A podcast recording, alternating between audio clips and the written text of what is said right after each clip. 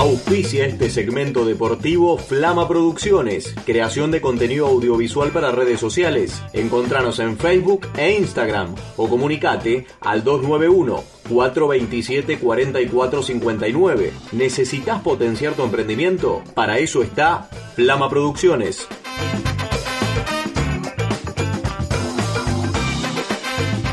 Llegan los deportes al aire de ahí vamos, como todos los días en la voz de Santiago Ginés, todo lo que va a pasar este fin de semana en materia deportiva, tanto nacional como internacional. Los saludamos a Santiago Ginés, buen día, ¿cómo estás? Buenos días Tomás, Gretel, ¿cómo andan? El saludo grande para todo el equipo de ahí vamos. Clasificó Independiente a la siguiente instancia de la Copa Sudamericana y también Unión ha sido una semana fantástica para los equipos argentinos que juegan en esta competencia.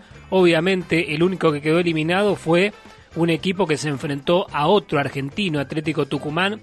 El saldo ha sido realmente formidable en esta semana de Copa Sudamericana. Primero el triunfo de Unión 2 a 1 sobre Melec, ganaba 1 a 0, el Tatengue lo empató Barceló, Cabrera había marcado para el equipo santafesino y luego de penal Márquez le dio el triunfo y la clasificación otra vez, teniendo en cuenta la cantidad de goles de visitante, porque el global terminó 2 a 2, fue el equipo santafesino el que consiguió el pasaje a la siguiente instancia. Márquez de penal en el equipo de relatores lo narra Jorge Arruti, el 2 a 1 para la victoria del conjunto Tatengue frente al Emelec en Ecuador. Tranquilidad total en el físico de Márquez, a la distancia se nota.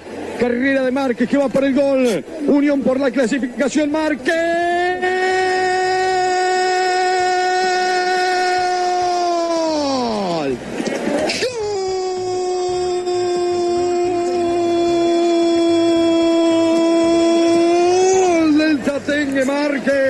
Entró para definir y de penal. La pone contra el parante derecho del arquero. Suavecita a colocar.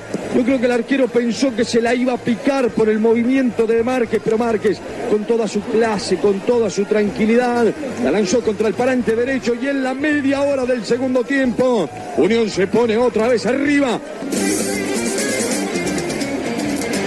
Márquez entonces para el 2 a 1 final. Unión también avanza en esta Copa Sudamericana. Independiente igualó como visitante 1 a 1 frente a Atlético Tucumán. Había ganado el rojo en la ida en Avellaneda 1 a 0. Por lo tanto, con el empate también logró la clasificación. Heredia para el equipo tucumano. Silvio Romero marcó para Independiente, esta vez en el equipo de relatores, el que lo narra el que lo relata es Eladio Arregui. Y viene Independiente con Menéndez, manda el centro, es bueno, cabezazo y está. ¡Gol! Silvio Romero,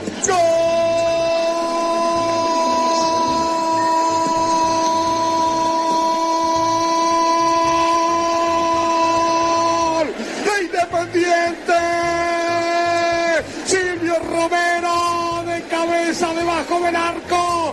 Pelota fue por la derecha. La ganó Menéndez. Mandó el centro pasado. Cabeció, la bajó muy bien, inteligentemente. El futbolista de Independiente, Lucas Rodríguez. Le quedó a Silvio Romero, que debajo del arco apareció para ponerle de cabeza. Velasco fue el que se la bajó. Y Silvio Romero ajustició a Luchetti. E Independiente a los 20 minutos de juego le está ganando Atlético Tucumán 1 a 0 y lo obliga al decano a hacer tres goles para pasar. Independiente 1, Atlético Tucumán 0, su goleador Silvio, Silvio Romero. Estupendo relato para el gol de Romero. No le alcanzó Atlético Tucumán, entonces Independiente también avanzó de fase. El rojo en los octavos de final va a enfrentar a Fénix de Uruguay. Lanús será rival de Bolívar, siempre duro sobre todo cuando le toca jugar de local. Vélez va a enfrentar a Deportivo Cali. Defensa y Justicia frente al Vasco da Gama allí están los argentinos que siguen en competencia en esta Copa Sudamericana, además de Unión que se va a enfrentar al Bahía de Brasil. Hoy hay fútbol argentino, comienza la segunda fecha de la Copa Liga Profesional, Patronato Huracán, 7 de la tarde, 21 a 15, juega Argentinos frente al Dosivi, mañana los encuentros de Banfield Godoy Cruz, 4 de la tarde, 6 y media San Lorenzo Estudiantes de La Plata, a las 21 a 15 juega River, sin Nacho Fernández, que está lesionado frente a Rosario Central, el domingo a las 11 de la mañana Arsenal Atlético Tucumán, 16-15 juega Gimnasia y Grima La Plata frente a Vélez, 18-45 Unión Racing, 21-15 News frente a Boca en Rosario y el lunes vamos a tener tres partidos para cerrar la fecha, Independiente Colón, Talleres de Córdoba Lanús y Central Córdoba frente a Defensa y Justicia. Por último, hablamos un poco de tenis, juega Diego Schwartzman, cuartos de final del Master 1000 de París frente a Medvedev.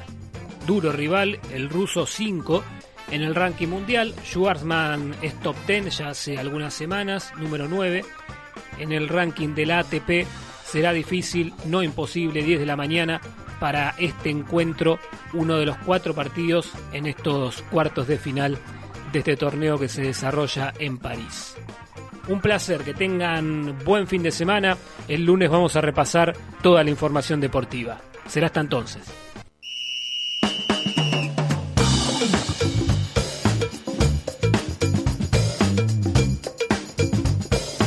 Le agradecemos a Santiago Ginés por este resumen deportivo, todo lo que pasará este fin de semana, esta segunda fecha de la Liga, de la Copa de la Liga Profesional que se va a estar disputando a partir de hoy. Este resumen deportivo lo puedes encontrar en Spotify, vas a la lupita de la aplicación abajo en el medio y nos encontrás como Radio Urbana. Allí tenés no solamente el, el tema de los deportes, sino también todo el contenido que hacemos aquí en la radio, tanto a la mañana como a la tarde.